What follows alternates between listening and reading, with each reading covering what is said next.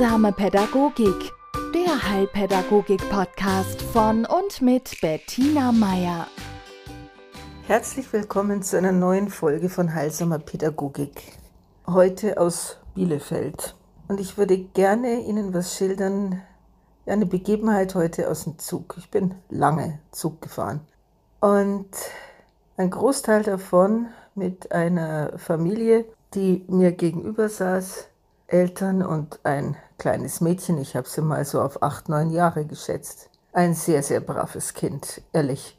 Acht Stunden ohne Jammern, ohne Klagen, ohne irgendwas. Also faszinierend. Ich hatte das anders in Erinnerung früher von meinen. Gut, aber was mir aufgefallen ist und deswegen dachte ich mir, ich teile die Erfahrungen und auch die Gedanken mit Ihnen. Wir sind in, ich glaube, Erfurt war es, in den Bahnhof eingefahren und dann scheint ein Kopfbahnhof zu sein. Auf alle Fälle fuhr der Zug in die gleiche Richtung wieder raus, in die er reingefahren ist. Ja, wir bewegten uns also dann praktisch rückwärts. Und das fiel, das fiel dem Mädchen auf. Und sie hat sich zu ihrer Mama umgedreht und hat gesagt, Mama, wir fahren ja wieder zurück. Und dann kam von ihrem Papa oder von einem der Mitreisenden, ich weiß es nicht mehr, kam so eine äh, Bemerkung, ja klar, also wir drehen jetzt um, wir fahren jetzt wieder nach München. Und ich sah die Verwirrung in den Augen des Kindes und ich habe dann gesagt, sowas nennt man Kopfbahnhof. Und das heißt, hinter diesem Bahnhof geht es nicht weiter. Also alle Züge fahren, müssen so wieder rausfahren, wie sie reingefahren sind. Allerdings kommt dann eine Weiche und dann werden sie wieder, dann kommen sie wieder auf die Strecke, wo sie hin müssen. Ja, also so in der Richtung. Ah ja, okay. Fand es in Ordnung. Und dann haben wir und mitten auf der Strecke halten müssen. Und jeder von uns, der schon viel Zug gefahren ist, hat in seinem Kopf natürlich sofort sämtliche Szenarien. Mir fiel eben ein, ich habe dann auch so, so spontan gesagt, mein Gott, hoffentlich hat niemand die Oberleitung geklaut. Ne? Und gab es ähm, etwas Erstaunen unter den Mitfahrenden und ich habe gesagt, ja gut, das ist uns auch schon mal passiert, ne? sechs Stunden vor Berlin gestanden oder so. Ja, und dann war wieder dieses, dieses, dieser fragende Blick dieses Mädchens und wieder machte einer der Erwachsenen einen Scherz so in der Richtung, jetzt müssen wir alle aussteigen, die Reise ist hier zu Ende, irgendwie sowas, ja. Und die Verwirrung es, äh, ja, das Gesicht von dem Mädchen war einfach ein großes Fragezeichen. Sie wollte halt wissen, was los ist. Gut, dann habe ich das zweite Mal spontan, ich denke ja da nicht nach, aber das zweite Mal äh, versucht ihr zu erklären, dass wir alle nicht wissen, was los ist, aber dass das öfter mal vorkommt. Es gibt verschiedene Gründe und der Zug wird bald weiterfahren, was wir alle hoffen. Gut, dann war das gegessen. Bei mir blieb, blieb bloß hängen, warum beantwortet dem Mädchen niemand seine Fragen wirklich. Also ich unterstelle jetzt da keine böse Absicht, sondern ich habe das beobachtet und ich bin, ich bin mir zu 100% sicher, dass das ein Verhalten ist, das ich bestimmt auch gezeigt habe, ja? Oder immer mal wieder. Früher, als meine Kinder klein waren, und ich glaube, mit, mit, mit den eigenen Kindern ist man da vielleicht auch größer in Versuchung. Aber da, da ich heute den Abstand hatte, ja, und ich nun mal, ja, wie schon gesagt, irgendwann ist, glaube ich, jede größere Muskelfaser heilpädagogisch. Also ich habe einfach auf das Bedürfnis des Kindes reagiert und das Bedürfnis war Information, nicht mehr und nicht weniger. Und ich denke, als Erwachsene, gerade vielleicht auch, äh, wenn man jetzt nur ein Kind hat, Einzelkinder sind dann oft sehr schnell in der Position von Eltern als der Dritte im Bunde behandelt zu werden. Ja? Also die Eltern differenzieren aber im gewissen Alter, sobald das Kind da mal reden kann und laufen kann und in der Schule ist, machen Eltern nicht mehr großen Unterschied zwischen Kind, das jetzt vielleicht im Grundschulalter ist, und ja, Mama, Papa, Freunde, Onkel, Tanten und Verwandte, das Kind wird dann automatisch, wenn es sich so äußern kann, wie sich erwachsene Personen äußern, automatisch auch so behandelt. Und eben mit einem Erwachsenen macht man dann einen Gag, ja? Da macht man dann einen Scherz und dann äh, lässt man irgendwelche markigen Sprüche los, weil man ja weiß, der andere weiß, wie es funktioniert. Wir machen uns gemeinsam über so Unbillen des Bahnfahrens lustig. Und dann rutscht uns aus dem Fokus, dass ein Kind das noch nicht weiß. Dass, äh, dass es einem Kind wirklich lang darum geht, zu wissen, wie es läuft. Das Kind hat noch nicht alle Informationen.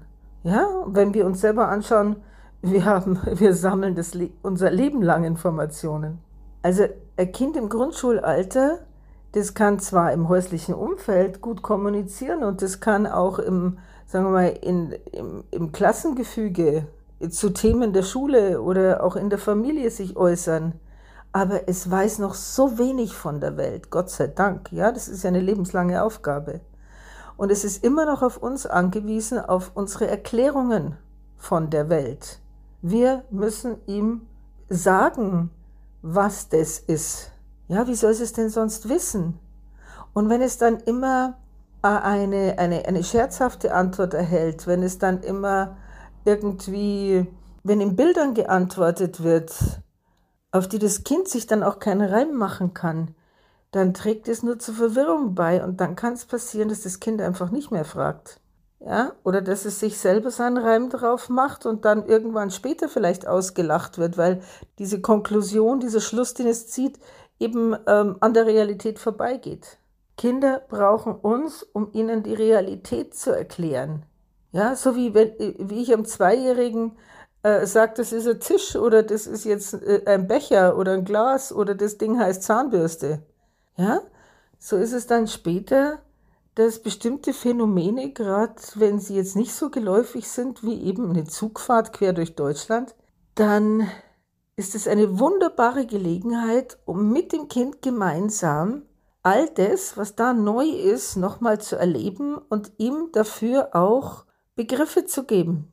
Ja, also ich habe dann, ich liebe es, also wenn ich gerade durch Gegenden fahre, die ich nicht, in denen ich nicht so oft bin, ja, und dann die Fachwerkhäuser und da die Burg und so. Und ich habe dann, ich werde dann selber so zum Kind. Ich habe aus dem Fenster geschaut und habe gesagt, du hast du die Burg da drüben gesehen? Oh ja. Und sie, Mama, schau mal, die Burg. Ja, dann hat sie ihr Handy rausgeholt und hat es fotografiert. Am liebsten hätte ich ihr gesagt, du google doch mal, vielleicht äh, findest du die Burg da und da. Ich wusste nicht, ob ihr, ihr Handy internetfähig ist. Aber also das ist so eine Gelegenheit, mit Kindern wieder zurückzugehen in die Zeit, als, als es für einen selber auch alles neu war. Ja, und sich mit ihm vielleicht gemeinsam zu freuen. Was sieht man denn da draußen alles? Was, was ist es da zu entdecken? Was sind Dinge, die gibt es bei uns daheim nicht? Was ist anders? Was ist gleich? Ja, ich bin mit in meiner Kindheit oft Zug gefahren und ich fand es immer spannend. Gerade weil eben Zugfahren eine Fortbewegungsart ist, die auch für heutige Kinder oft eine Ausnahme ist. Aber um nochmal zurückzukommen zu diesem, warum missdeuten wir manchmal eine Frage, ja, oder reagieren auf eine ernst gemeinte Frage nach Information mit einem Scherz. Und das möchte ich jetzt losgekoppelt haben von diesen Eltern, weil diese Eltern waren goldige Eltern und, und so weiter und so fort. Also das war jetzt nichts ich möchte hier nicht den Eindruck entstehen lassen, ich würde auf jemanden runter oder sonst wohin schauen, sondern ich, ich beobachte Dinge und ich, ich mache mir Gedanken drüber und ich lasse mich da nie raus, weil es gibt praktisch keinen Blödsinn, den ich als Mutter nicht auch schon gemacht hätte, ja? Oder Unachtsamkeit oder einfach, ja, Unbedachtheit, was ja durchaus menschlich und okay ist. Aber worauf ich raus will, das hört ja nicht auf bei Kindern. Also Kinder finden ihr, ihr Interesse oft nicht adäquat beantwortet, ja, weil die Erwachsenen gerade was anderes vorhaben, weil sie die Wichtigkeit der Frage nicht einsehen, frag mich nicht was. Und dann ist es aber auch ein Verhalten, das zeigen wir Älteren gegenüber. Und deswegen möchte ich auch ein bisschen drüber reden, denn wir sollten uns fragen, ob diese scherzhafte Art der, der Antwort nicht auch etwas ist, das wir machen, um zu beweisen, wie überlegen wir sind.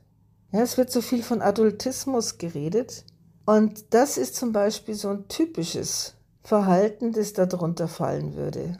Adultismus ist übersetzt ins Deutsche, würde das heißen kritisches Erwachsensein. Also, dass ich als Erwachsener merke, wann ich diese, diesen meinen Wissensvorsprung ausspiele, um dem anderen zu zeigen, hey, ich weiß es, du nicht und ich mache mir jetzt einen Scherz draus. Ja? Und das ist schade, weil es ist eine verstrichene Chance. Es ist die Chance, dass das Kind, dass mein Kind merkt, hey, ich werde ernst genommen. Und es ist eine vertane Chance in puncto echter Kommunikation. Ja? Und sowas ist mir auch schon passiert, und zwar ist die andere Richtung von meinen Jungen, von meinen Kindern, weil auch, also jetzt, wenn man ein gewisses Alter erreicht hat, sind ja viele, viele Begriffe, die in den letzten zehn Jahren aufgekommen sind, sind meiner Generation, also diesen typischen Babyboomern, nicht geläufig. Ja? Denn neue Begrifflichkeiten, und gerade wenn sie aus dem Englischen kommen, poppen ja überall auf und sind plötzlich da und ich, ich lese die und dann versuche ich die irgendwie auszusprechen. Ob das jetzt stimmt oder nicht, habe ich keine Ahnung. Und da wäre ich prinzipiell oder überhaupt sehr dankbar, wenn mir jemand sagen würde, wie man das ausspricht. Und da ist es mir eben auch schon mal so gegangen, dass ich, es ging um das Wort, genau, dieses, wenn man sich eine Nacht über oder was weiß ich, wie viele Stunden hintereinander sämtliche Folgen der Lieblingsserie auf Netflix gibt, ne? Also, ich habe dieses Wort gelesen und für mich war das Bing-Watching. Und habe das auch so meinen Kindern gegenüber äh, geäußert und habe dann gemerkt, aha, die nehmen dieses Wort und werfen das wie so ein Ping-Pong-Ball zwischen sich her, hin und her mit so einem gewissen Lächeln im Gesicht. Und ich sage dann, ja, heißt es nicht so? Nee, Mama, das heißt doch Binge-Watching. Sage ich, ja gut, dann, dann, dann weiß ich das jetzt und warum habt ihr mich das so aussprechen lassen, obwohl ihr doch wusstet, es klingt, es ist anders? Also warum habt ihr euch auf meine Kosten amüsiert, anstatt einfach zu sagen, wie es heißt? Ja? Wäre nichts dabei gewesen, ich wäre dankbar gewesen. Und das ist das, was ich meine. Also wir können alle voneinander lernen und in der Regel, also ich bin als Kind genauso wie als reife Erwachsene sehr, sehr froh, wenn jemand meine ernst gemeinten Fragen ernsthaft beantwortet. Und wenn ich zum Beispiel aus Unwissenheit irgendetwas falsch ausdrücke oder wie auch immer, dass mich dann jemand freundlich darauf hinweist, dass mir das so und so sagt oder dass, dass das so und so gehandhabt wird oder dass das den Hintergrund hat, ja? Also im Prinzip geht es darum, ernst genommen zu werden. Und das will man in jedem Alter. Es geht bloß ein bisschen darum, wollen wir das auf Kosten von, ja? Oder wollen wir es gemeinsam? Und wollen wir akzeptieren und, und auch würdigen, dass wir alle immer in der Position des Lernenden sind und dass sich's hübsch abwechselt, wer von wem lernt. In diesem Sinne, eine wunderschöne Woche für Sie. Heilsame Pädagogik der Heilpädagogik-Podcast von und mit Bettina Meier.